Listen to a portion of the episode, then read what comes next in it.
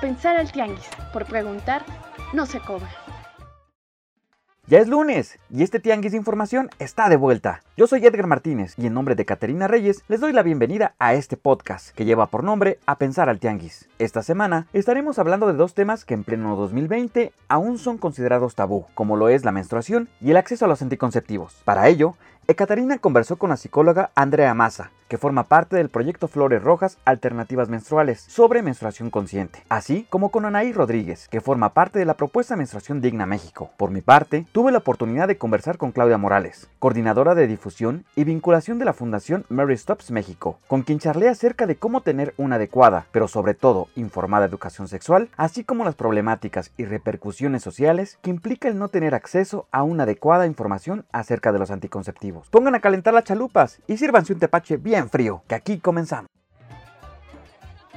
Aquí puro bueno, bonito y barato. A pensar al tianguis.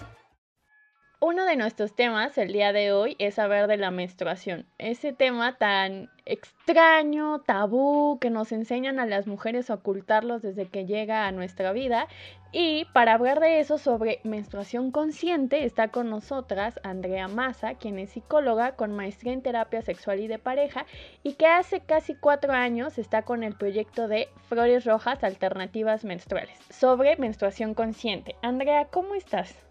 Hola Caterina, muy bien, gracias por, por el espacio. ¿Tú cómo estás? Pues bien, aquí antes de que empezáramos a grabar, ya estábamos acá echando la chorcha acerca de estos, pues no sé si decirlo, rituales de la maduración de las mujeres, ¿no? Que, bueno, por ejemplo, a mí me llegó mi periodo a los 11 años, todavía estaba en la primaria y para mí fue algo súper fuerte, o sea, porque nadie me había preparado para eso. Entonces recuerdo que la primera vez, además de que me dolía un montón, o sea, siempre he tenido muchos cólicos, pues me sentía súper triste, hasta recuerdo que lloraba y todo, porque en realidad no entendía qué estaba pasando. Y ya, ¿no? Nada más me dijeron, no, pues nada más tienes que utilizar estas cosas llamadas toallas sanitarias y bienvenida a la menstruación. Claro, claro, no, esta, esta bienvenida, este ritual por el que tú pasaste, que en realidad es cualquier cosa menos una bienvenida, creo que les pasa a, a muchísimas mujeres. Eh, fíjate que, bueno, a mí en lo personal, ahorita que comentabas tu experiencia, a mí me bajó como a los 13, ya iba yo en la secundaria, me acuerdo, iba en primero de secundaria, y luego eso fue un lunes antes de clase de biología, me acuerdo perfecto, porque a mis amigas ya les había bajado a todas. Y entonces yo estaba como súper frustrada de que a mí no me bajaban, ¿no? Entonces, ¿por qué a mis amigas ya y a mí no?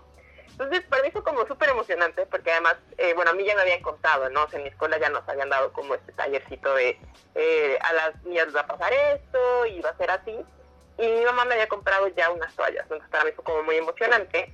Pero creo que en realidad la gran mayoría de, de las mujeres llegamos a la menstruación, llegamos a la menarca desde un lugar de absoluto desconocimiento, ¿no? O sea, porque además lo único que nos dicen es, te vas a poner esto, o sea, tú tienes idea de que, ok, te vas a poner una toalla, pero ¿qué está pasando? O sea, nadie nos dice como, lo que dicen, ¿no? O sea, nadie nos dice, ahorita vamos a sentir triste, eh, puede haber eh, cólicos, te va a doler de verdad, eh, pueden venir muchos cambios, o sea, justo no hay quien, se, quien tiene estreñimiento, hay quien tiene dolores de cabeza. Yo me acuerdo perfecto, tenía una amiga que se desmayaba del dolor. Joder. Entonces, pues había que llevarla al hospital y le metían así como unas inyecciones acá bien locochonas. Y pasan muchas cosas alrededor de la menstruación de las que nadie nos habla, ¿no? O sea, además está esta segmentación, ¿no? O sea, las mujeres de alguna manera tenemos idea de qué va a pasar, mientras que los hombres es como, ah, las cosas de las niñas, ¿no? Eh, guácala, eh, mis compañeras, y guácala mi hermana, mi hija, mi amiga, mi mamá, porque están menstruando, ¿no? O sea, la sangre se ve como súper mal, está súper mal vista. Incluso está tan mal vista que nosotras mismas también tenemos como este asco, ¿no? Y como este rechazo a la sangre, que además se ve como reforzado por muchísimos factores. O sea, por ejemplo, cuando tú ves un comercial en la, en la tele de toallas, ¿de qué color es el flujo que se pone? Azulito transparente, ¿no? Que ni siquiera tiene nada que ver con la menstruación. Sí, claro, no lo había pensado, sí. Nada, jamás. O sea, tú ves la tele y todo es como la toallita que huele ahí a manzanilla y entonces le van a poner ahí el, el flujito azul y tú dices agua. O sea, la realidad es que esto es rojo, café, casi negro, o sea, y realmente no tiene nada que ver con el azulito. Y no vas a estar brincando como Bárbara Mori en una pijamada. Ya, estoy listo para estar en mi periodo. Sí, ahí vamos a jugar, amigas. Claro que no. es un porcentaje altísimo el de mujeres que sufren dolores muy, muy fuertes, o sea, porque además de los cólicos, también hay muchas enfermedades relacionadas al aparato reproductor que tiene que ver con quistes, con endometriosis, y que esto genera muchísimo dolor. Entonces la realidad es que no vamos a estar brincando porque además esa es otra cosa. Tú como mujer te pones una toalla, estás brincando, ¿qué pasa? El bajón.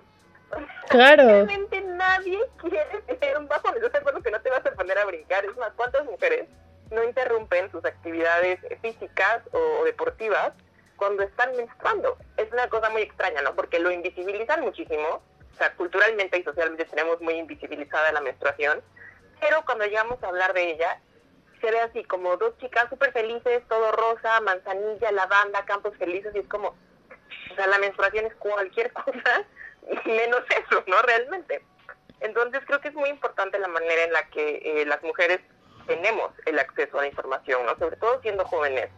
Pero quisiera yo ver que mis sobrinas de 13 años estén hablando de esto así con tanta risa y tanta tranquilidad. Probablemente, si no se tiene confianza, ni siquiera se van a contar que están menstruando, ¿no? Ni siquiera tenemos redes. Exacto, pero ¿cuánto tiempo hay que esperar para, para que tal vez algunas personas, porque otra vez hablando desde eh, una mirada de desigualdades y de diferentes experiencias, ¿cuántos años hay que pasar para tener este tipo de conversaciones? Yo ya tengo 25 años y creo que es la primera vez que estoy teniendo este tipo de conversación tenía la toalla y hasta la fecha creo que todavía tengo esas costumbres raras de tienes la toalla en la bolsa y entonces como que te la pones para ir cuando estabas en la escuela como que te la pones en el suéter y la ocultas y vas al baño y todo lo haces silencioso porque no quieres que nadie se entere que estás menstruando.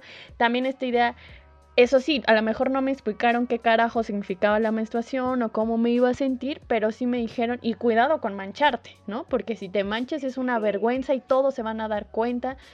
Y entonces alguna vez que me llegué a manchar me sentía así como lo peor del mundo y me ponía así como, ya sabes, me amarraba una sudadera y me sentía así como, no, no me muevo, no me quiero que nadie me vea, que nadie me observe. Y te hacen sentir vergüenza de un proceso que es lo más natural del mundo.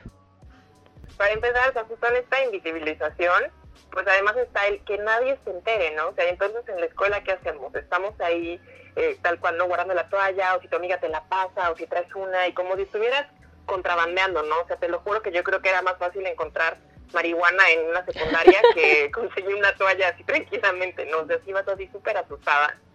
Y de pronto, ¿qué pasa? Que también se genera un, un efecto extraño, porque al invisibilizarlo y al tenerlo, hacerlo tan oculto y como con tanto secretismo, llegamos a causar este efecto en las otras mujeres y en los, y en los hombres también de que si, si te das cuenta, si te entras, yo hice algo mal, ¿no? O sea, si te das cuenta que yo agarré la toalla es porque yo no hice algo bien y por eso te diste cuenta. Entonces tienes el derecho a señalarlo, incluso a burlarte, ¿no? Y entonces, ¿qué pasa? Que claramente yo me siento súper culpable de que tú digas, imagínate con 12, 13 años, el de al lado, el de al lado diga, como, ay, le está bajando, es el peor momento de tu vida.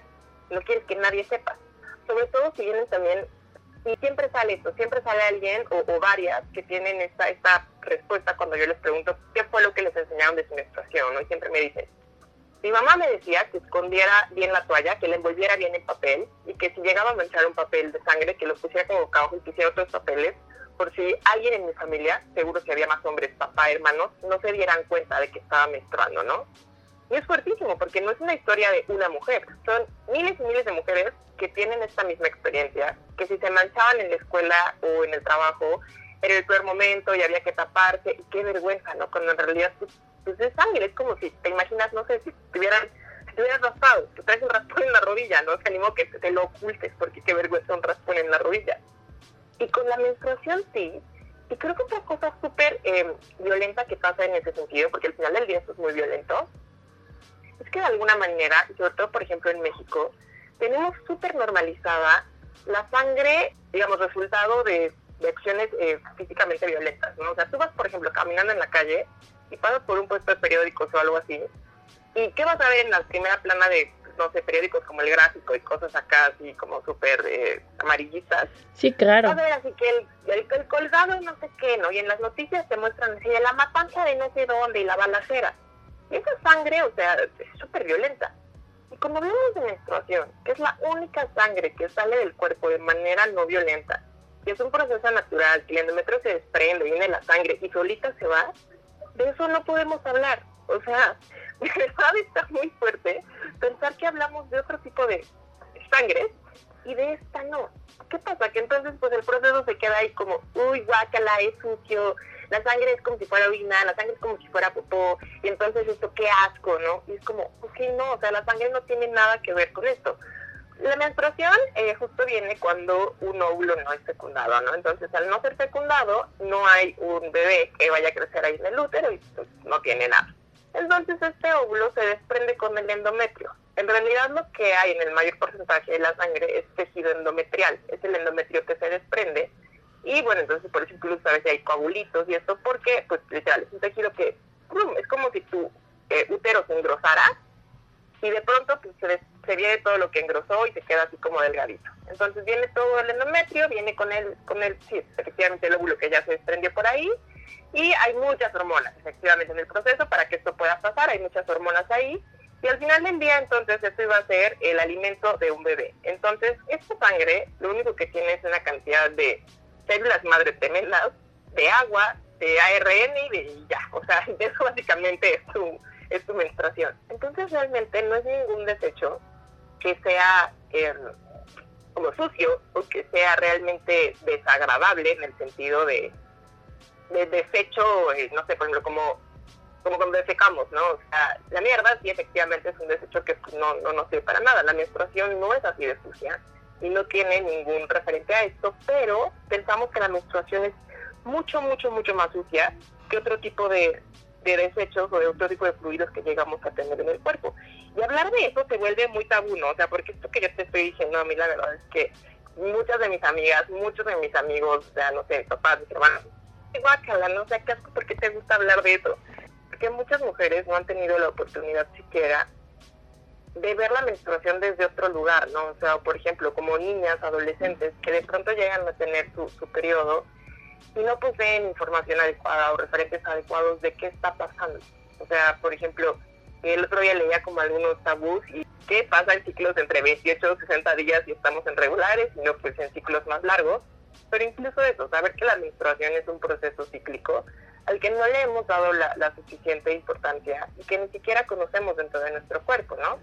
porque, eh, por ejemplo, eh, tú sabes cuáles son las fases que componen al ciclo menstrual, porque bueno, al final del día menstruamos y es una fase del ciclo menstrual, pero ¿sabes cuántas fases hay en el ciclo menstrual? No. no, y está perfecto, está perfecto, justo, justo se trata, o sea, la verdad es que incluso acceder a esta información es súper complicado.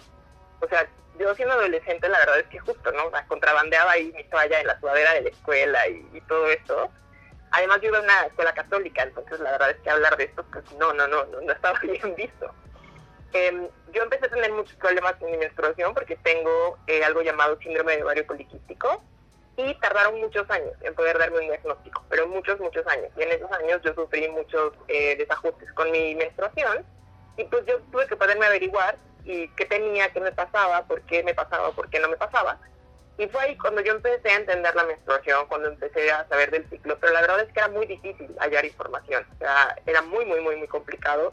Incluso mucho del material ni siquiera estaba en español, ¿no? Entonces, pues ahí ya estás quitando un montón de acceso y ya tiene que involucras muchos privilegios y muchas otras cosas. Entonces, eh, ya hablando de, eh, cuántas fases hay en un periodo menstrual, son cuatro fases. Las mujeres tenemos una fase preovulatoria, una fase ovulatoria, una fase menstrual y la, bueno, antes la premenstrual y luego la menstrual. Y así se va como un relojito, pasando por estas cuatro fases en las que el óvulo empieza a madurar, cuando el óvulo está maduro, eh, se instala en el, en el útero, pues si no se, si no se fecunda, entonces menstruamos, y entonces otra vez recargamos y el óvulo empieza a madurar, se instala y así vamos. Eh, dependiendo del periodo eh, que tengas tú tiempo, puede ser 28 días, 30, 40, 50, 60. Cada mujer tiene un, un lapso eh, adecuado según su cuerpo y que también de eso nadie te habla, ¿no? Siempre es eso, ¿eres regular o eres irregular? Si no tienes 28 ya eres irregular. Y también que es súper difícil, ¿no? O sea, por ejemplo, no sé a ti si alguna vez te explicaron qué onda con esos 28 días o solo te dijeron, te tienes que bajar cada 28 días. Bueno, originalmente si solamente te explican como cada 28 días te baja y también está este tabú, ¿no? De si no te baja es porque ya estás embarazada, como si fuese una condena. Y también algo que me llama mucho la atención es esta idea de que eh, estereotipar, o no sé cómo decirlo, determinar los ciclos, cuando en realidad ya que estás con otras mujeres y hablas con otras mujeres y tan solo las observas y ves, en realidad todas vivimos el ciclo de formas bien diferentes e incluso entre ti misma hay ciclos que son muy diferentes a otros. O sea, eh, para empezar, eso de querer uniformarnos, ¿no? O sea, querer decir, todas tienen que ser iguales y a todas les tiene que bajar en este periodo y si no, estás fatal. Y si no te baja en 28, uy, algo anda mal contigo. Y, y, y de pronto vas con el médico además, ¿no? O sea, de pronto nos toca ir con ginecólogos hombres. De verdad, yo ya que fui más grande y lo pensé, porque a mí me trató muchos años un médico hombre, y para diagnosticarme, terminé yo diagnosticándome por un blog que leía de una médica española y fue como, pues ya llegué y me dijo, oye, creo que tengo esto. Ah, claro, sí, tiene todo el sentido. Y yo, ya no puede ser posible, ¿no? Y al final, pues ya me cambié de médico, ya tengo una doctora y todo muy feliz. Pero al final del día tampoco entienden, ¿no? O sea, yo después pensaba, decía, bueno, este hombre, ¿qué iba a saber de, de una menorrea o qué iba a saber de un cólico de verdad, nunca en su vida la había tenido, ¿no? O sea, ¿cómo él iba a entender qué, me estaba pasando si nunca lo había de alguna manera experimentado en, en cuerpo y no entendía tampoco mi preocupación, ¿no? De que me bajara o no me bajara. Y, justo, ¿no? Él me decía muchas veces como, no, es que te tiene que bajar cada tanto y me llenaba de hormonas y todo. Y cuando conocí a esta otra, esta otra doctora, decía como, no, pues mira, o sea, tus ciclos son más largos y eso es normal, si te das cuenta, sigamos llevando un registro, pues así te bajan, no sé, cada 50 días, pero son cada 50, o sea, no es cada 28, pero cada 50 días está bajando. Yo decía, ah, ok. Decía, pues mira, y de pronto nos vamos dando cuenta de que cada mujer vive el periodo de manera distinta, empezando por los tiempos, o sea, cada cuerpo reacciona de manera distinta. Y hay ciclos cortos, hay ciclos muy largos. La otra parte es también la de decirnos, no te tiene que doler, tienes que llevártela padrísimo, o sí te tiene que doler a la fuerza. Tiene que ver con las emociones el ciclo menstrual está muy relacionado a los niveles de estrés eh, y de felicidad con los que vivamos. ¿Por qué? Porque el estrés y la felicidad generan muchas hormonas en el cuerpo. Cuando estamos muy felices y tranquilos en nuestras vidas, por lo general generamos eh, endorfinas y dopamina. Cuando estamos muy estresadas, generamos eh, mucha adrenalina y unas cosas que se llaman catecolaminas estas hormonas generan eh, muchísimo, ¿cómo decirlo? Hacen que tengamos muchas más contracciones en el útero. Generan mucha tensión y entonces al tener tanta tensión el cuerpo eh, como que se queda duro y tener entonces, poder desprender el endometrio se vuelve muy complicado, porque así es como si tú tuvieras una tabla que tiene que desprenderse. Eso es muy difícil. Tienen más cólicos, hay más dolor, hay más inflamación, viene incluso, el cuerpo está tan tenso que incluso puede haber una afectación del nervio vago y entonces queremos vomitar, vienen todas estas náuseas, eh, tenemos mareos, nos baja la presión. Por el contrario, si estamos con muchas más endorfinas y mucha más dopamina en el cuerpo, el proceso se ve mucho más eh, relajado. Entonces es como un corazoncito y late, tiene movimientos eh, propios involuntarios y es por eso que cuando vas a parir, pues bueno, hay estas contracciones, tiene como este movimiento, o incluso cuando tienes un orgasmo se siente esta contracción, es parte de eh, el bueno, parte del canal vaginal, del cervix, del útero contrayéndose. Entonces se contrae y se expande. Y es una conexión, entonces tiene mucho movimiento. Y si tenemos más endorfinas y más dopamina en el cuerpo, los ciclos menstruales llegan a ser menos dolorosos. Es por eso que incluso eh, se recomienda para eh, cuando hay cólicos y esto, eh, masturbarte, tener eh, relaciones sexuales y tu cuerpo lo aguanta, porque con un orgasmo el útero se libera y estamos generando justo las hormonas contrarias a las que están causándonos todo este dolor y toda esta incomodidad. Entonces, en realidad no hablamos de nada cuando nos hablan de menstruación afuera en la escuela. Estoy de acuerdo que nunca nadie te da estos tips o estos consejos. O en dónde encuentras esto, solo te dicen como, ah, usa una toalla o usa un tampón y tu periodo, pues que nadie se entere. O sea, es lo que sabes de la menstruación cuando vas a la escuela, ¿no? Y cuando estás así como chiquita, es como toalla, tampón, que nadie te vea, y esto va a pasar, así que con cuidado. Ah, y la otra, ¿no? Que es la amenaza de, y con cuidado porque ya te puedes embarazar. Claro, y que, y que está esta idea que hablábamos hace rato, de que incluso en las escuelas, o sea, en la educación formal, cuando hablas de menstruación, para empezar te separan, ¿no? Es como solo las niñas y los niños se quedan en el salón, las niñas se van a algún salón, a lo que sea, y que incluso estas, y que me parece algo muy peligroso, no sé si sigue siendo así, a mí me tocó así y he hablado con otras mujeres y a la mayoría les tocó esto, que son empresas de estos productos toallas, tampones, las que van a dar que es que una práctica, pero en realidad la práctica nunca es sobre qué significa menstruar, cómo podemos cuidarnos, cómo poder tener un periodo, no sé, mejor, eh, menos difícil, etc. Más bien se trata de cómo se utiliza una toalla. Ah, la pones así, esto y ya. Y usa la de nuestra marca, no lo olvides, ¿no? Entonces me parece muy peligroso que estos vacíos en la educación sean tomadas incluso por las empresas y que lo único que nos digan es utiliza mis productos, que es lo único que me interesa bueno, yo soy de Oaxaca y la verdad es que, eh, pues nada, en provincia y cuando yo en la secundaria, nosotros nos llevaron a una mamá de, una de mis compañeritas que era ginecóloga, pero la verdad es que la señora nos explicó cosas en términos muy médicos y con un aparato muy médico y la verdad es que yo me acuerdo que no le entendí nada.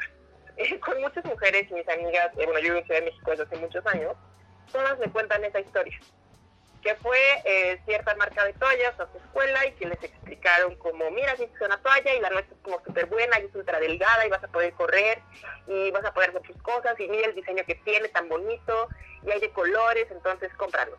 Y es más, nos hablan de un producto tal cual de una marca y no nos hablan siquiera de las alternativas o de la manera en la que se puede vivir la menstruación.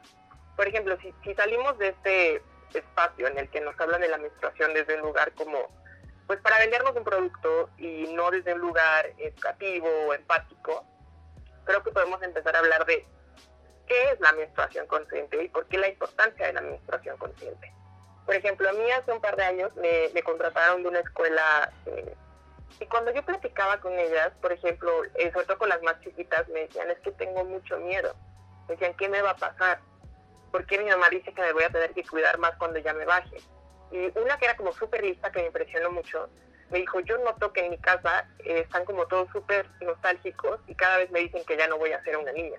Exacto. yo soy una niña, ¿por qué dejaría de serlo? ¿no? Yo porque entonces nos damos cuenta que no tenemos ningún proceso empático con nuestras niñas y con nuestras adolescentes, incluso con nuestras mujeres adultas, ¿no? O sea, con nosotras mismas.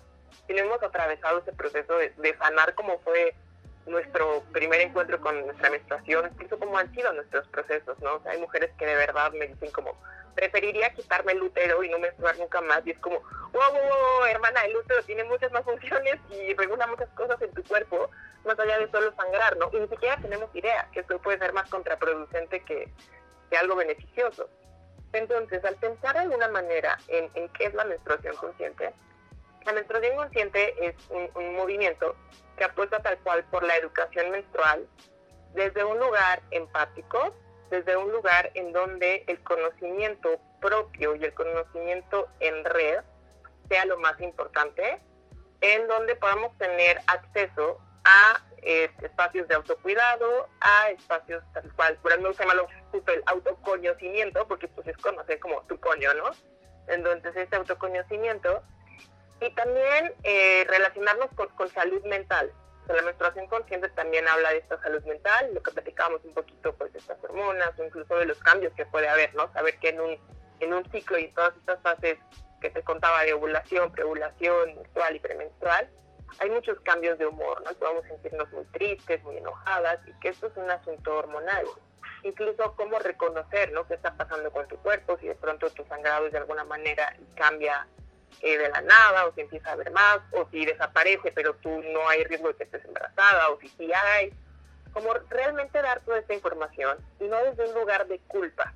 La menstruación consciente apuesta por un proceso de conocimiento personal en el que cada mujer pueda relacionarse con su periodo de la mejor manera para ella y no desde un colectivo decir a todas nos tiene que funcionar esto, ¿no? Y todas tenemos que vivirlo igual, sino cómo lo vives tú, cómo te sientes tú y cómo te relacionas tú con esto, de qué manera entiendes tú a tu cuerpo, de qué manera entiendes tú tu proceso y cómo compartirlo desde un lugar empático en donde no haya juicio y donde puedas sentirte cómoda y libre de platicar, de experimentar, de, jugar con tu cuerpo, de conocerlo.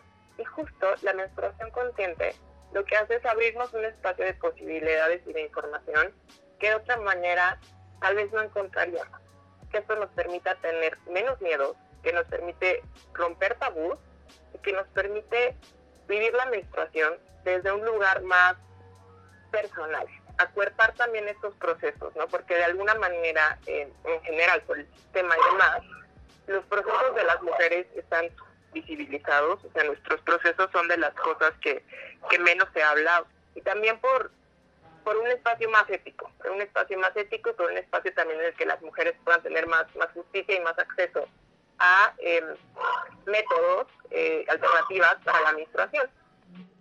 Por supuesto, y también pensar en la responsabilidad de los cuerpos no menstruantes, porque pienso que lo que me decías, ¿no? De, ay, tu papá que te dice, cuácala, ¿por qué hablas de eso? Pues yo también pienso de esta idea de, yo, yo también tengo un papá, tengo un hermano, tengo un sobrino, vivo con más hombres que con mujeres, y en realidad esta idea de oculta lo que no vean la sangre y también todas estas emociones que se viven desde que somos niñas, desde que comenzamos a tener ciclo menstrual y que los hombres tienen este rechazo, una, o de categorizarlo como un proceso que da, que es sucio, ¿no? Y te hacen sentir culpa, e incluso te hacen sentir sucia, o también verlo desde estereotipos tontos en el que sirven para deslegitimar nuestra agencia como mujeres y entonces toda toda adicción que no vaya con la idea racional masculina o incluso racional masculina violenta patriarcal tiene que ver con que somos mujeres que menstruamos y somos mujeres que entonces somos volátiles, que no somos racionales, que... Totalmente, totalmente. O sea, yo creo que este discurso de, ay, ¿qué tienes? ¿Estás en tus días? Ah, yo creo que es de las cosas que, que más me puede enojar en la existencia, ¿no? O sea, como si no tuviéramos opiniones, como si, por ejemplo, yo he escuchado mucho esto con eh, tengo algunas amigas que trabajan en, empresas así grandes, ¿no? Como en transnacionales y cosas así. Y me decía que hablaban en algún momento con, mujeres mayores que están ahí y les decían, bueno, qué bueno que a ustedes les tocó entrar en estas generaciones, porque a nosotras el liderazgo o ciertas eh, actitudes como, eh, pues tal cual, de, líder, ¿no? O sea, tener como, como esta fuerza, rechazar o proponer o, o pelear o defender tus ideas, ellos decían, en algún momento nos decían como, no, es que estás hormonal, no, mira, esto lo vemos mañana ya que estés más tranquila, eh, te está bajando, ¿verdad? O sea, como que las invisibilizaban y las negaban desde muchos lugares por un asunto meramente biológico que no tiene nada que ver, ¿no? O sea, es como, por alguna razón, a los hombres les encanta tener eh, esta idea justo patriarcal y súper machista de decir, no, ella no puede porque está menstruando, no, ella no porque está en sus días, no, ella no porque sus hormonas no le dejan pensar de manera racional, o sea, creo que de alguna manera enseñar o incluir a, a todos estos, a todos estos varones, a todos estos vatos en, la educación menstrual puede resultar en, en, escenarios muy interesantes, incluso responsabilidad, ¿no? O sea, ya pensando en, este asunto de, bueno, si nos baja, ¿qué pasa? Que de pronto llegamos a tener relaciones sexuales eh, de manera heterosexual, podemos tener un embarazo. O sea, ¿cuántas veces los vatos no se eh, como que se deslindan completamente de cualquier responsabilidad respecto a sus parejas sexuales, ¿no? Como tú dices, esto nos muestra que ese rechazo, esos sentimientos de asco, culpa, de que es un tema solo de mujeres, de que nada más tenemos nosotros que interesarnos activamente por este tema, son más bien construcciones y que por tanto pueden ser cambiadas. Andy, cuéntanos dónde podemos encontrarte.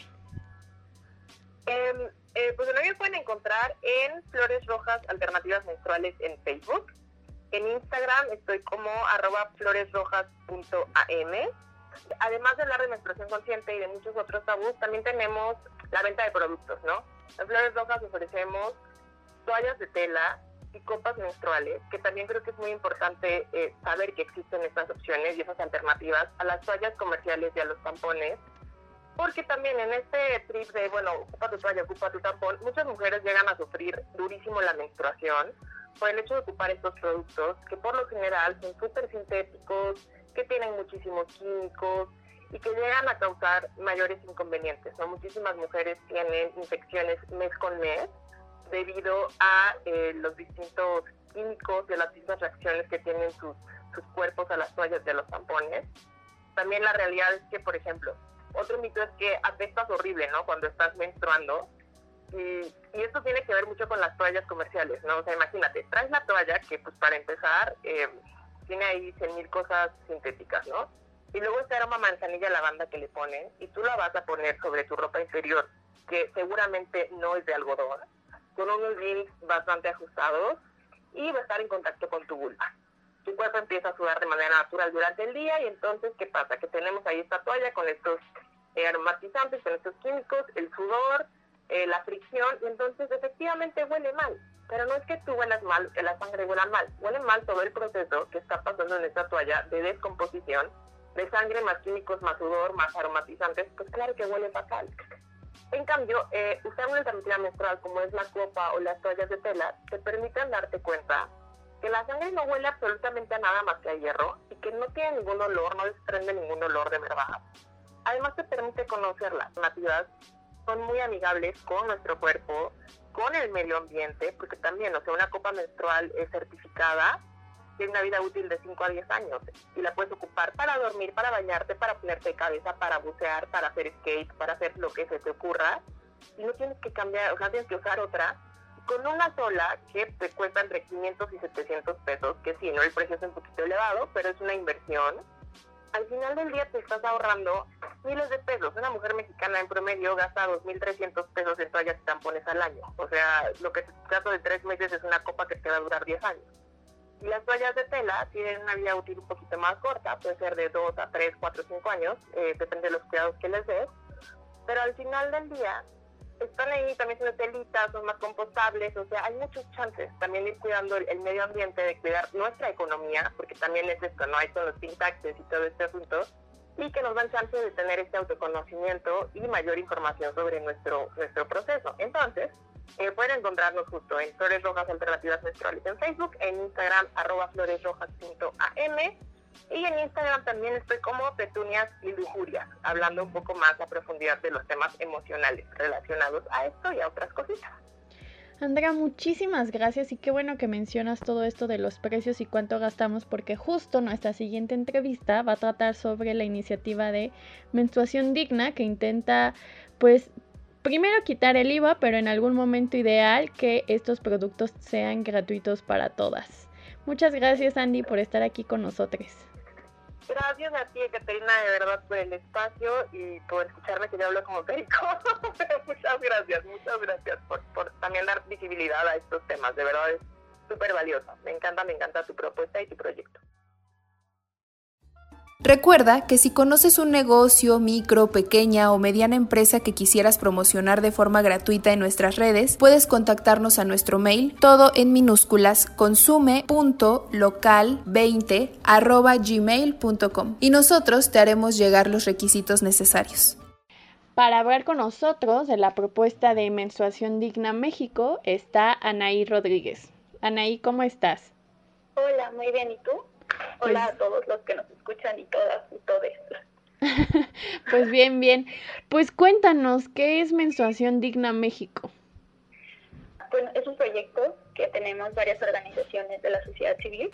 Entre ellas se encuentra Fundar, Gire, Oxfam México, X Justicia, Intersecta, Aclaro Feminista, eh, Mujeres Unidas por la Libertad, la colectiva MAPAS, el Instituto de Liderazgo Simón de Beauvoir, este, la Fundación Cedric Ever México, bueno, Aquelarre y Elefante Rosa, Preda Salia y los gatitos contra la desigualdad. este, pues esto nació de una, una coincidencia muy bonita de la vida que nos acercamos varias personas al equipo de la diputada Marta Tagle. Eh, por un lado, una compañera que se llama Melissa, que forma parte de esta colectiva, y yo habíamos hecho una una iniciativa en el Parlamento de Mujeres de la Ciudad de México el año pasado que justo buscaba la gratuidad eh, de productos para la higiene menstrual en la Ciudad de México. Pero pues esa iniciativa es, bueno, es muy ambiciosa, muy, muy ambiciosa. Entonces eh, nos acercamos justo al equipo de la diputada Marta Tagle para ver si la podíamos, junto con su equipo, trabajar y que la presentaran en el Pleno Federal trabajando con ella nos dimos cuenta que había personas interesadas en que se les quitara el IVA a los productos para la gestión menstrual. Entonces, pues nos presentaron y ya juntas nos dimos cuenta que en Argentina hay una colectiva que se llama Economía que está trabajando justo el tema de compartieran sus experiencias y demás. Entonces decidimos que un eje iba a ser buscar la gratuidad de estos productos de gestión menstrual.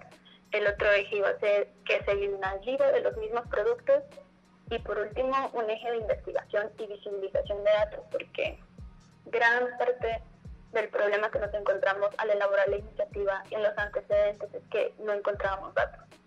Entonces, pues nos juntamos y empezamos a, a invitar a conocidas organizaciones, mandamos mails, ya sabes. Eh, actualmente pues tenemos una iniciativa que de hecho la subió la diputada Marta Tagle hace como un mes, pero la iniciativa se recortó un poquito a que solamente en esa iniciativa se pide gratuidad de, de los productos en las escuelas. Entonces, esa fue la iniciativa que se subió, que tratamos de cambiar la ley de educación y pues ahí está todavía en el Congreso. Y tenemos dos exhortos, uno, como están las, las chicas de Mujeres Unidas por la Libertad, nos pareció muy importante que las personas privadas de su libertad eh, tuvieran acceso a estos, a estos productos. Entonces se lanzó un exhorto para que se cumpliera la ley, porque la ley es que, que, los debe, que deberían tener acceso. Y otro exhorto para que justo hubiera una generación de datos mm, sobre la menstruación en México. Observo varias cosas. Pedir gratuidad en los espacios escolares de productos, la eliminación del IVA, más la generación de datos sobre la menstruación en México y esto se está haciendo a partir de una iniciativa en el Congreso. Sí, este, bueno, lo de gratuidad de los productos no solamente es a, nivel escolar, de hecho, lo ideal que quisiéramos en un futuro sería que fuera gratuidad para todas las personas que así lo requieran, ¿no? Pero ahorita, este, como es un paso a pasito, decidimos empezar por, por las escuelas, porque eh, en, en esta investigación que hicimos para los antecedentes nos dimos cuenta de los pocos datos que hay, hay datos sobre que muchas escuelas no tienen condiciones eh, dignas para que las niñas vivan su menstruación. O sea, no hay agua, no hay puerta en los baños, entonces a veces ni siquiera hay baño ¿no? en la escuela, entonces consideramos que era muy pertinente y, sobre todo urgente que, que esto se a cabo. Pero, pero sí son esos tres ejes eh, los, los, que estamos promoviendo en esta, en esta iniciativa. No parte exactamente del Congreso, yo creo que el pues el área de incidencia lo estamos dividiendo en sí legislación, pero también estamos intentando moverlo por, por la parte de políticas públicas, eh, más con secretarias estatales y demás. Estoy segura de que tú y yo vamos a concordar en esto, de que la menstruación es un tema que nos enseñan a guardarnos. Para empezar, creo que es poco probable que alguien te abre antes de que menstrues que vas a menstruar y ya que menstruaste, como que escóndelo, Em, nadie se tiene que enterar, ni siquiera a veces ni siquiera a otras mujeres se los puedes decir. Los hombres creo que no tienen ni idea de lo que implica o que las mujeres a veces menstruamos a, que no sea a partir de estereotipos que tienen que ver con el mal humor y otros tipos de cosas, ¿no? Y, y me gusta esta iniciativa porque básicamente dicen, oigan, la menstruación también es un tema de agenda pública. Sí, este, de hecho, e, esos tabús que tú, que tú mencionas, eh, pues como dices, desde chiquitas nos han enseñado a hacer como si no pasara nada, ¿no? Y asumir que es nuestro problema. O sea, ¿cuántas veces no tuvimos miedo, por ejemplo, de mancharnos en, en, nuestras, en las escuelas o todavía en los trabajos y le dices a la amiga, oye, me voy a parar como en secreto. Fíjate si no estoy manchada. Esto se nos hace súper importante porque te decía que hay un área transversal que es la comunicación y ahí es donde vamos a intentar como desmitificarlo, por así decirlo, y decir como esto es algo que vivimos todas las mujeres desde, o sea, casi 40 años de nuestra vida, ¿no? Entonces como que es, es algo normal. ¿Y por qué lo deberíamos de colocar en la agenda pública? Yo creo que pues porque la optimización de estos productos no resulta algo voluntario, como te digo, es un bien de primera necesidad, porque no podemos decir, este mes no quiero menstruar, ¿no? Pero entonces, eh, eh, esto también nos delimita mucho como el ocupamiento de nuestros derechos básicos, como lo que te decía de la educación, ¿no? Muchas niñas no van a la escuela cuando están menstruando o el empleo. Eh, de hecho, algo como adicional a esto, sacamos un artículo en, en Animal Político, en donde ahora en COVID hicimos como pequeñas entrevistas a mujeres y les decíamos cómo han vivido su menstruación en estos tiempos, ¿no? Y la mayoría, lo que nos percatamos es que decían, no, pues no ha cambiado nada, pero ya que empezaban a hablar, claro que había cambiado, porque decían, me siento más cómoda, como de estar en mi casa, de estar sentada, de no tener que trasladarme dos horas en, en transporte público, porque es incomodísimo. Por supuesto, y que todos los cuerpos no es la misma forma en la que me puede afectar mi periodo a mí que a ti o a la de al lado, ¿no? También entender que incluso hay personas a las que, como tú bien dices, tenemos diferentes síntomas, diferentes cosas que a veces nos hacen incluso algunas podrá hacérselos incluso imposible realizar como actividades diarias. Tienes razón, o sea, casi 40 años de nuestra vida estamos menstruamos. Esto significa que tenemos que adquirir o en un México donde la pobreza es más incisiva en las mujeres, esto por supuesto, este tipo de gastos ahonda en la desigualdad todavía mayor en las mujeres.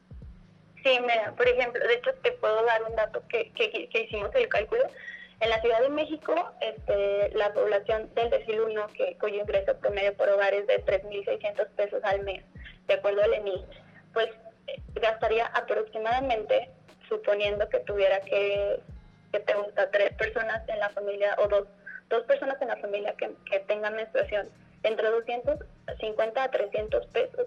Eso representa casi un 8% de su ingreso. es inconcebible que, tengamos que pagar esto por un proceso que pues, es fisiológico. Entonces, que es una desigualdad estructural, que eso después desemboca en lo que te he dicho, ¿no? Como el, el ocupamiento de nuestros derechos básicos. Así es, entonces tenemos la parte económica, tenemos la parte simbólica, tenemos la parte cultural y también que creo que eh, no se hablan de estos problemas en la parte económica porque justo ni siquiera lo hablamos en la parte cultural, ¿no? No es un, no es un tema que hablemos habitualmente, creo que se hace solo entre mujeres y eso probablemente que, al menos en mi experiencia tampoco es demasiado. Y con los hombres, de verdad es un vacío de información terrible, ¿no? Y que nada más cae en estereotipos tontos. Es que eso, eso que, me acabas de mencionar es importantísimo porque cuando hablábamos las, las personas que conformamos este, este movimiento, eh, justamente nos acordamos, bueno, no sé si a ti te tocó, alguien que nos esté escuchando le haya tocado, pero cuando iban a tu escuela primaria, ya sabes, estas marcas de productos de higiene menstrual, y, y te daban como esa charla de, ay, y te daban una cajita, ya sabes, con, con toallas, y sacaban a los hombres entonces, sí, sí, sí, así también me tocaba. sí, sí, sí, sí. también deberían conocer de esto, ¿no? Y, y también por eso recalcar que otro de nuestros ejes transversales es la educación, porque creemos que tenemos que involucrar a todas las personas en esto, no solamente es un problema de mujeres o de personas menstruantes. Así es, tienes toda la razón. Yo también recuerdo estas prácticas en donde sacaban a los hombres y entonces justo desde la educación formal nos hacen ver que este es un pues un tema tabú y que no tiene y que no hay que socializarlo, ¿no? Entonces, ¿por qué a alguien le interesaría hacer algo en cuestiones de políticas públicas? Pero justo es el momento. La primera iniciativa sería quitar el IVA de forma general, pero en un ambiente ideal estos productos deberían de ser gratuitos. Sí, de hecho, este, creo que nosotros lo empezamos al revés, o sea, como que metimos la, la iniciativa en el, en el Congreso Federal para que fuera gratuitos en las escuelas, pero a la par están trabajando las, las chicas que llevan el eje del IVA, o sea, como te darás cuenta, somos un montón de organizaciones y lo que hicimos como para facilitar el trabajo es dividirnos en los tres ejes. Entonces vamos con las dos, eh, ahorita en especial con, con el IVA y con la gratuidad como a la par para aquellas personas que todavía que sigan negando la desigualdad de género, pues esta es una de las aristas que ahonda esta desigualdad. Anaí, cuéntanos dónde podemos ver qué sigue con Menstruación Digna México y qué podemos hacer para ayudar. En Twitter estamos como arroba digna-mx y en Facebook como Menstruación Digna. Eh, nuestro correo es menstruaciondignamexico.com y las personas que se quieran unir nos pueden mandar un correo al, al que acabo de decir y con gusto yo creo que todas las personas que, que desean son bienvenidas y pues más cabezas piensan mejor y más manos ayudan, ¿no? Y lo que te quería compartir es que parte de, lo que estamos haciendo ahorita, más bien de lo que sigue, es que estamos organizando una serie de conversatorios que se van a llamar Ciclo Menstruación Digna México. Y nuestra primera mesa es justamente Menstruación Digna Asunto Público, que va a ser el 25 de agosto a las 4 de la tarde por el Facebook de Menstruación Digna. Y pues ahí vamos a hablar de por qué es necesario que la menstruación esté en la agenda pública. Eh, va a haber otros, otros conversatorios más, de hecho va a haber uno por cada eje, uno va a ser sobre el IVA específicamente, otro sobre la gratuidad y el último sobre la investigación de datos, entonces pues espero que nos puedan acompañar. Súper, pues muchas gracias Anaí por estar ahorita con nosotras y esperemos que quienes nos estén escuchando, si son hombres, pues también se dediquen a, a estudiar y a saber del tema y a no banalizarlo y apoyar a esta a esta iniciativa y para las mujeres y los cuerpos menstruantes pues nos toca también apoyarla en beneficio de todas. Muchas gracias Anaí. muchas gracias a ti por el espacio. Un saludo a todos, todas, todas las que nos están escuchando. Aquí puro bueno, bonito y barato. A pensar al tianguis. Como ya lo comentaba en un principio, esta semana tengo el gusto de dar la bienvenida a este podcast a Claudia Morales, coordinadora de difusión y vinculación de la Fundación Mary Stops México, institución con más de 20 años de trayectoria enfocada en temas de salud sexual y reproductiva, con presencia en la Ciudad de México y el estado de Chiapas. Así que sin mayor preámbulo, entremos en materia. ¿Por qué es importante la educación sexual, Claudia? Hola a todas y a todos los que nos escuchan, soy Claudia Morales. Wow, pues es porque justo creo que es el parteaguas entre reconocer que sexualidad es más allá que un acto coital.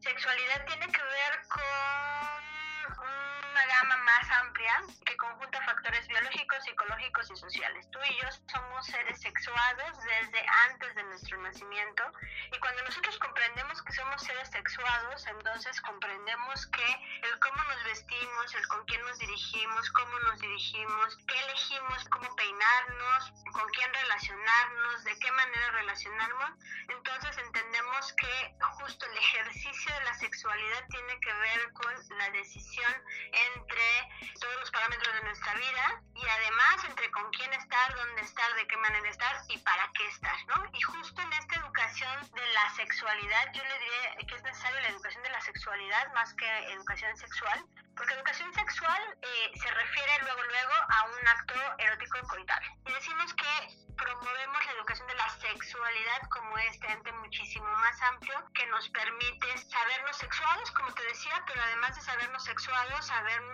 con derechos en cómo vivirla y cómo ejercer esta sexualidad. ¿Hacia qué objetivo, hacia qué punto deberíamos de enfocar precisamente la educación sexual? Creo que una, y vuelvo a repetir lo que te decía hace rato, como una a saber que la sexualidad es más allá que un acto coital. A reconocernos como seres sexuados en segundo lugar, ¿no? A reconocer que no, al ser seres sexuados estamos atrapados en, eh, somos seres biológicos, que estamos compuestos por, por factores biológicos que determinan nuestro cuerpo y entonces al determinar este cuerpo que nosotros no decidimos cómo se conformó, ¿no? No decidimos si nacimos con pene, no decidimos si nacimos con vulva, pero este nacer con pene o con vulva cuando entra a una sociedad entonces se le cargan estereotipos de género de lo que tendría, entre comillas, qué hacer alguien que nació con pene o qué hacer alguien que nació con vulva, ¿no? Y entonces ese entra en un entramado cultural, social, pero además también está en la emocional. Ahora, ¿cómo me siento con esto que tengo que cumplir con esta, eh, esta diada entre lo biológico y lo social, lo que me pide la sociedad que haga, y cómo me siento con ello. Entonces, la educación de la sexualidad es uno decir, decirles, compartir a, a, los, a los que escuchan, es decirles, somos seres biológicos, psicológicos y sociales, y las decisiones que tomamos atraviesan por estos presentes. Es decir, si yo quiero establecer una relación, no sé los demás, pero no sé quién haya dicho, a ver, ¿me permites ver tu pene o me permites ver tu vulva para ver si le entro aquí o no le entro aquí, si me gusta o no me gusta? O más bien tiene que ver con que me relaciono con el otro, con la otra a partir de cómo habla, si me siento escuchada, si me siento vista, si me siento cómoda, ¿no? De cómo viste, etcétera, etcétera. Entonces creo que la educación de la sexualidad debería de ir enfocada justo a sabernos que somos seres no, no solamente biológicos, y es decir, que no buscamos a otra persona para solamente reproducirnos, ¿no? Y que, busca, que buscamos la compañía de otra persona, de ahí la diversidad sexual, ¿no? De ahí justo esta parte de entender que la diversidad sexual es entender que las personas no nos relacionamos con los otros solamente con el, el objetivo de reproducirnos, sino nos relacionamos con nosotros por nuestro bienestar, por nuestra salud, y salud entendiendo como el bienestar biológico, psicológico y social. Entonces creo que tendría que ir enfocado a reconocernos como que esta sexualidad eh, eh, va teniendo una manifestación distinta en cada una de las etapas de nuestra vida, que eh, somos seres sexuales desde antes de nuestro nacimiento, pero que esta sexualidad se vive y se ejerce de maneras distintas en cada etapa de la vida y que justo a cada etapa de la vida se requiere de cierta información para poderla vertir en un ejercicio saludable. Es decir, a un niño ¿no? en etapa preescolar es necesario hablar a los niños y a las niñas de, de su cuerpo, de cómo se llama cada una de, de, las partes de su cuerpo, de nombrar a cada parte de su cuerpo por su nombre, ¿no? Sin, esta, sin estos velos de eh, tu pajarito, tu mariposita, tu cosita, tu tesorito, ¿no? Sino nombrarlos como tal, porque justo esa es parte de la necesidad de educación en ese momento. ¿Para qué? Para su bienestar. Para que si hay alguien que está tocando alguna parte de su cuerpo, eh, que ella pueda decir explícitamente a mamá, papá, a la persona que le tiene confianza, fulano, fulanita, está tocando ¿no? ¿Y qué parte del cuerpo? ¿Y cómo me siento a partir de que está haciendo este tocamiento, ¿no? En esta misma etapa también se habla de eh, la higiene, ¿no? Los niños, las niñas empiezan a sentir, eh, bueno, pues sabrás que el, órgano más grande de los seres humanos, el órgano sexual más grande de los seres humanos, pues es ni más ni menos que la piel. Y entonces justo estamos rodeados de piel y esa piel, pues nacimos con piel. Entonces a un bebé recién nacido, cuando te acercas a él y tienes tus mimos, tiene una sonrisa de gusto, le gusta ser tocado, ser tocada, ¿no? Pero entonces cuando estos niños también eh, van creciendo, entonces a veces hay ciertos movimientos, ciertos roces que no, no, tienen una interpretación de qué es, pero dice, ah, se siente bonito, se siente rico, ¿no? Y a veces ellos van haciendo esta autoexploración y entonces hay que explicar que esta autoexploración debe ser con las manos limpias, que igual que como cuando tú te tocas los ojos con las manos sucias puedes provocar una infección, pues igual como te puedes tocar tus órganos sexuales, ¿no? Con las manos sucias te puedes provocar una infección. Entonces, la, educación de la sexualidad debe ser integral, pero además también gradual. A esta edad se tocan esos temas, a una edad posterior, en la adolescencia, cuando empieza la efervescencia de las hormonas, pues obviamente hay que hablar de la diferencia entre enamoramiento y amor. Eh, el enamoramiento es este que se produce hormonalmente hablando es esto que se produce por el choque de hormonas, tus hormonas, mis hormonas les se gustaron y entonces hay una revolución hormonal y entonces yo siento que eres la persona más guapísima del mundo, eres la persona perfecta, eres la persona más perfecta del mundo, que eres lo máximo, que no tienes ningún, ningún, ningún defecto y que entonces yo quiero estar fusionada contigo, ¿no? Este es un efecto hormonal. Yo les digo, bueno, la diferencia entre enamoramiento y amor es que cuando ya termina ese efecto hormonal, que más o menos dura de tres meses, no tiene una duración específica o exacta, pero más o menos en la generalidad es de tres meses, y se va terminando esa, esa fusión o ese, digamos, las hormonas se van acostumbrando a estar juntas y entonces pues ya el enamoramiento va bajando, va quedando la realidad y entonces ya no, tus pies ya no huelen chistoso, huelen feo. ¿No? Tus dientes ya no son distintos, están chuecos, ¿no? Entonces, eh, esta parte es como ir, ir viendo que el enamoramiento termina y puede pasar a la etapa de amor si con esta persona con la que me estoy relacionando puedo encontrar un espacio seguro, un espacio confiable y un espacio en donde negociamos nuestras diferencias, ¿no? Y justamente también todo esto, todo esto que hablas, pues también, eh, pues hay implícito también una falta de educación, una falta de información y también nos habla de una brecha de desigualdad al final de cuentas, ¿no? En la cual pues no se tiene conocimiento también de mucha de esta información o si se tiene conocimiento, pues como bien lo dice, se trata de enmascarar con otros nombres, ¿no? Se les trata de dar otros nombres por quererlo hacer más chistoso, por quererlo hacer un poco más suave, quizás. Sin embargo, pues lo cambian. Pero en, este, en esta misma brecha también pues entra el, el acceso a, a, anticonceptivos. Eh, ¿De qué forma también esta brecha de desigualdad afecta el tener acceso a este tipo de, de elementos como los anticonceptivos? Pues hay varios elementos de desigualdad, hablemos de algunos y algunos podría ser género, ¿no? La desigualdad de género. Entonces, en esta cuestión de género es más factible, o sea, si una mujer accede o decide acceder a un método anticonceptivo, ¿qué tipo de mujer es? Porque entonces quiere ser promiscua, porque entonces cómo quiere ejercer su sexualidad. Si están en este encuentro erótico sexual y ella dice, ah, ah, ah alto, ponte el condón, entonces pareciera que desaparecen las estrellas, las luces de bengala, las florecitas, el momento romántico y le estás metiendo cabeza. ¿Cómo? ¿Cómo te atreves a romper el momento más, más fantasioso y romántico? Y además, ah, pues seguramente si tú traías un condón, pues qué tipo de mujer eres. ¿No? Ese es, uno de los, ese es uno de los factores que hacen esta brecha. Otra, otro factor también puede ser el factor geográfico, ¿no? No es lo mismo el acceso que tienen, y vamos a hablar de métodos anticonceptivos de corto plazo, no, no hablemos de largo plazo, que eso ya es un beneficio mayor, hablemos de corto plazo. Y hablemos de, eh, no es lo mismo el acceso que se tiene a un condón en un servicio de salud pública y que pueda ir por condones en una ciudad a el acceso que se tiene en comunidades rurales.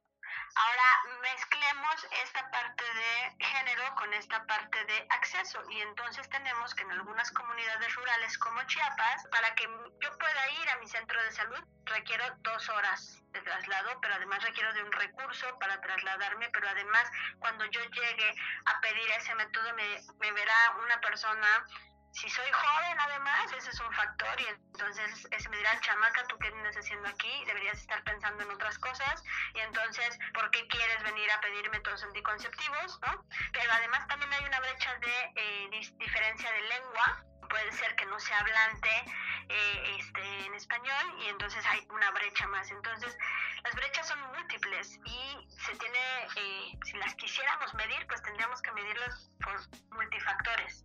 ¿No? No son las mismas brechas que atravesamos mujeres en la Ciudad de México, mujeres en el área rural, mujeres en la Ciudad de México en el área rural, que todavía uh, finalmente Milpalta, Tlalpan, Tláhuac, Xochimilco tienen esta área rural, a mujeres Ciudad de México en eh, espacios centrales o en comunidades centrales o en alcaldías centrales. Entonces, pues sí, aún es una brecha larga, y justo desde esta brecha larga lo que como fundación hacemos es como promover eh, a partir del programa educativo pues el, el uso, la, la, existencia uno, pero además de la existencia, las herramientas psicoemocionales para poder eh, acceder a ellas, a esos, esos métodos anticonceptivos, decidir acceder, pero además después ir con toda la voluntad a solicitarlos como un derecho, como el acceso a un derecho, y eh, trabajar de la mano con instituciones para que podamos justo ir aminorando esta brecha. Todavía es muy largo, todavía el camino es muy, muy largo, pero ese es el tenor del programa educativo justo de la fundación también, ¿no? Del programa de educación sexual para todos, es tratar de aminorar esa brecha retomando un poco lo que comentabas hace un momento también, pues esto quiere decir que existe una, una muy íntima relación también entre la violencia sexual y el acceso a los, a los anticonceptivos. Esta misma brecha pues también es lo que, lo que al mismo tiempo provoca. ¿De qué forma es que se relaciona este tema de la violencia sexual con el acceso a anticonceptivos? ¿Qué es lo que han detectado ustedes eh, durante este tiempo de, de cuarentena, de la contingencia sanitaria? ¿Cómo ha cambiado también y cómo ha afectado esto estos, en esos tiempos? Yo te diría, es un paraguas mucho más grande, ¿no? O sea, las violencias con ese de género, las violencias de género están atravesadas por justo la accesibilidad a estos métodos anticonceptivos o, o, la posibilidad de acceder a estos métodos anticonceptivos, porque desde estas violencias de género, desde las más explícitas a las, a las más sutiles, tiene que ver con cuál es el papel de la mujer, cuál es el papel que debe de jugar esta mujer, ser esta dadora de vida y esta que está al servicio de los otros y esta que está al servicio del placer de ese hombre y si tú no quieres que ese hombre cambie de pareja, pues entonces usted tiene que satisfacerle, ¿no? Si no quiere que esté de malas, pues entonces tiene que satisfacerle. Eh, estoy hablando de las violencias de género, no estamos hablando solamente de la violencia sexual que tiene que ver a través del acto coital, a través de eh, eh, actos sexuales sin consentimiento, pero estamos hablando de violencias de género que ponen un paraguas más grande esta cuestión de la posibilidad de las mujeres de decidir sobre sus cuerpos, de decidir sobre su eh, salud sexual, de decidir sobre su salud reproductiva. Ahora con esta época de pandemia o con esta pandemia que estamos viviendo, ¿no? Justo nos atravesamos con que estamos en un mismo espacio, ¿no? Ahora estas mujeres y estos hombres están en un mismo espacio.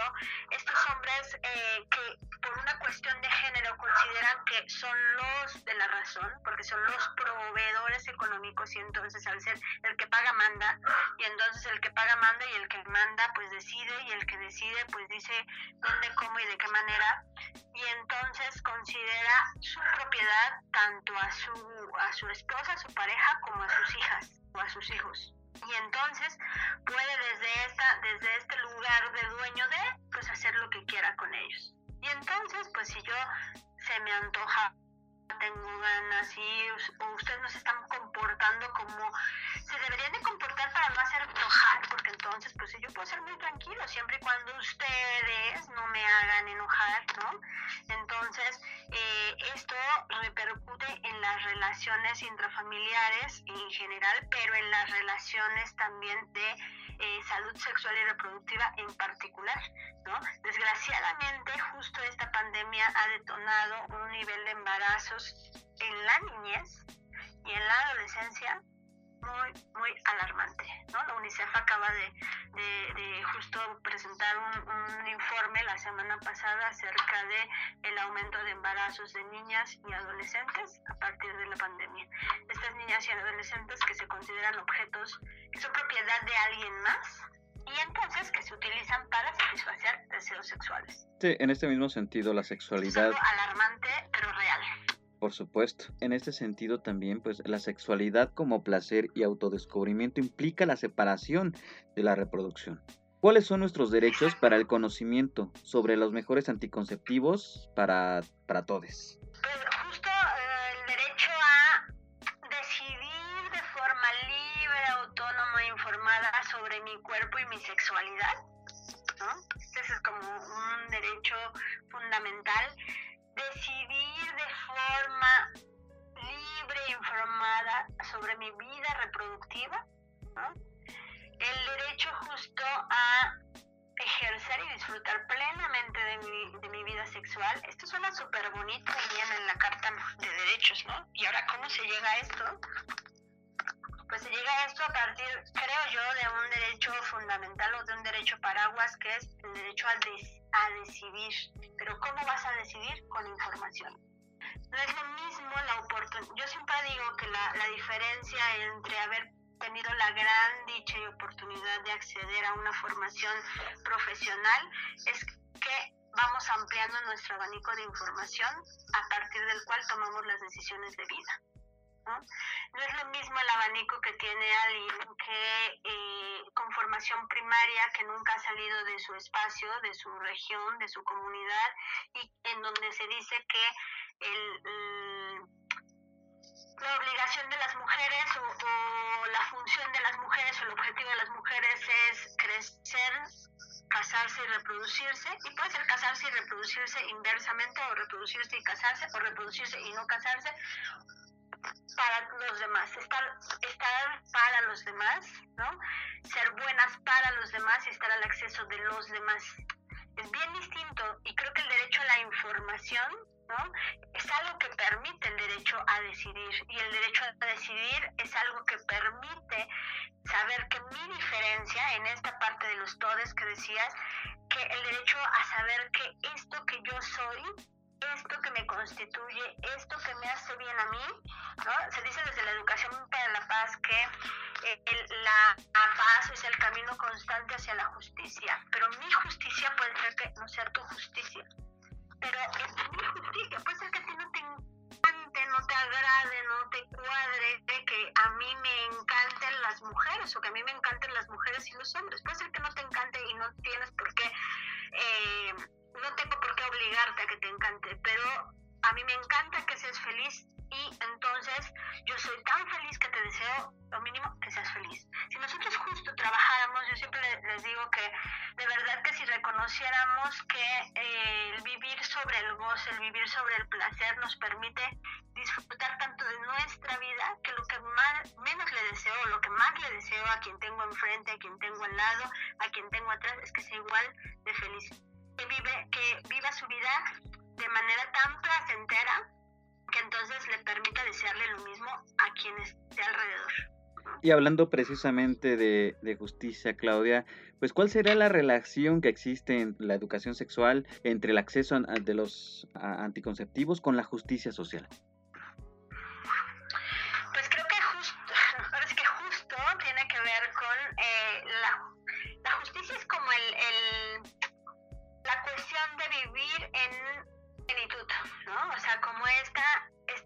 Posibilidad de vivir en bienestar. Si nos remontamos a lo que Fundación Mary Stopes trabajamos, que es la salud sexual y reproductiva, y si entendemos que salud es un término amplio que implica el bienestar biológico, psicológico y social, la justicia en eh, las mujeres atraviesa por el bienestar biológico, psicológico y social, ¿no? Es decir, que, bueno, que, retomando como justicia esta parte del acceso al bienestar, ¿no? El acceso a elementos que eh, me den bienestar y retomando desde la cuestión de que Fundación Mary Stopes trabajamos por el tema de salud sexual y reproductiva, diremos que eh, las mujeres aún tenemos un camino muy largo que recorrer para poder hablar que eh, vivimos en una justicia, ¿no? Eh, desde Educación para la Paz también mm, no podemos decir que en este país vivimos en paz, mientras que las mujeres siguen siendo criminalizadas por el, la cuestión de decidir sobre su cuerpo, que los hombres y mujeres siguen siendo criminalizados por el hecho de decidir a quién aman y con quién quieren vivir su hablar de eh, un país en paz cuando las mujeres, las niñas son eh, aún en algunos estados de la República y en algunas alcaldías de la Ciudad de México siguen siendo moneda de cambio en, eh, en, negocios de adultos, ¿no? Y hablemos de adultos, hombres y mujeres, ¿no? No podemos hablar de paz si, eh, cuando aún hoy en día el acceso a un método anticonceptivo, hay la información, existe la información acerca de los métodos y te los pueden decir los jóvenes, te los pueden recitar, el número de métodos anticonceptivos, el tipo de métodos anticonceptivos, pero cuando llegan a un centro de salud a solicitarlos, son cuestionados abiertamente o son, eh, o son tratados con un lenguaje corporal de juicio y rechazo. ¿no? Entonces, justo cuando decías que cuál es la relación con la justicia social de eh, el acceso a esta, a, la educación de la sexualidad, el acceso a métodos anticonceptivos, el vivirse en bienestar desde la diversidad, desde la diversidad sexual, pues la relación está intrínseca, pero la brecha es amplia, muy, muy amplia, ¿no? Aún tenemos muchas deudas por las cuales trabajar en justicia, ¿no? Y Fundación esto lo que hace es como proponer un espacio, o sea, de verdad, de proponer un espacio en donde la colocación de un método anticonceptivo, la prueba de una infección de, eh, de una ITS, la ILE, pueda ser un acceso a una partecita de la justicia. Pues Claudia, si pudieras ayudarnos por favor recordándonos eh, los medios de contacto para que puedan pues saber de esto y, y, todo lo demás que están haciendo ahí en Mary Stops, por supuesto sus redes sociales, su página de internet. Sí, claro, nuestra página web es marystops.org Nuestra línea de atención es 55 55 43 0000. Y nuestra WhatsApp es 55 78 70 20 11. Esas son las líneas a través de las, los medios a, través de los cuales nos pueden contactar. Eh, está el, también el, correo de educación arroba meristops.org.mx. Cualquier duda que tengan acerca de justo esta parte tan importante que es educación de la sexualidad, pues está, está ahí abierto. Si a alguien le interesase ser partícipe en esta gran, en este gran trabajo de aminorar la brecha que existe entre eh, la falta de información acerca de salud sexual y reproductiva, pues puede sumarse como voluntario también, voluntaria. Estamos ahí para servirles y estamos ahí siempre deseosos en Fundación Meristops de, acompañarles, de, de, unir lazos y bueno, pues cuenten con Fundación Meristops para lo que requieran. Oye, Claudia, y si yo, por ejemplo, soy profesor o tengo a mi cargo a un grupo o algo, ¿pueden ustedes ayudarme proporcionándome, por ejemplo, material didáctico o material, de información que me pueda servir a mí para brindarle esta información a mis alumnos? Sí, puede, puede ser que hagamos un, un, vínculo en donde se, te, se les pueda proporcionar el material, condones, cartillas de derechos sexuales y reproductivos y algunos otros que están, que están produciendo. También pueden acceder a la página de, de Fundación Meristops, la página de meristops.org.mx. Ahí hay un blog de información, ¿no? Y hay también como por diferentes canales, el canal de YouTube y el can diferentes canales, materiales informativos que pueden descargar, son de libre acceso, pero también es, si ustedes quieren que ahora en este tiempo de pandemia podamos hacer una, una capacitación, una charla virtual, pues también está abierto y además les hacemos llegar los materiales porque ya ustedes tienen el contacto más directo con estos alumnos y estas alumnas que pueden eh, eh, tenerlos al acceso más corto con ustedes. ¿no? Perfecto, Claudia, pues muchísimas gracias por tomar la llamada y por supuesto estaremos pendientes de todo lo que esté surgiendo y de todo lo que también de toda esta información que nos pueda brindar Mary Stops. Sí, pues nosotros agradecerte que hayas, tomado en cuenta la fundación para poder este, brindar esta entrevista, tener este espacio, porque de verdad que lo que buscamos son espacios de escucha, lo que buscamos son espacios en donde poder trabajar este tema de educación de la sexualidad, porque sí consideramos, sí creemos totalmente que la educación de la sexualidad sí hace una diferencia enorme. Es una diferencia enorme en el cómo vivimos, cómo vivimos nuestra sexualidad, entendiendo sexualidad con el cómo vivimos en general, cómo nos relacionamos con nosotros. Claudia, muchas gracias. Muchísimas gracias a ti. Aquí puro bueno, bonito y barato. A pensar al tianguis. Hablar sobre la menstruación debería de ser un tema normalizado desde la infancia. Hablar más allá del lenguaje médico y reconociendo nuestras diferencias. El adquirir los productos de higiene menstrual y el acceso a anticonceptivos es un tema de justicia social. Las desigualdades de género y económicas impiden para muchas y muchas el acceso a estos bienes, dificultando la vivencia de la sexualidad de forma plena y el impedimento de la planificación familiar. Abrimos de estos temas con los pequeños, con nuestras amigas y amigues, también en el espacio público.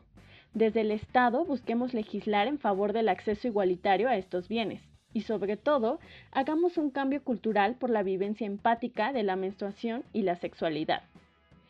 Y bueno, en avisos parroquiales, ¿ya escucharon el cuento de Dalia de la Cerda llamado Perejil y Coca-Cola? Está como uno de los bonus de este podcast. Este cuento nos habla sobre el aborto en casa y fue leído por Victoria Rojas como una colaboración especial con nosotros. Les invitamos a escucharlo. Y como siempre, queremos que nos escriban y nos cuenten desde dónde nos escuchan. Esto fue A Pensar al Tianguis. Los despide Ekaterina Reyes. Hasta pronto. Aquí puro bueno, bonito y barato. Equipo creativo, Ekaterina Sicardo Reyes y Edgar Martínez Márquez. A Pensar al Tianguis es un podcast original de Producciones Rugido.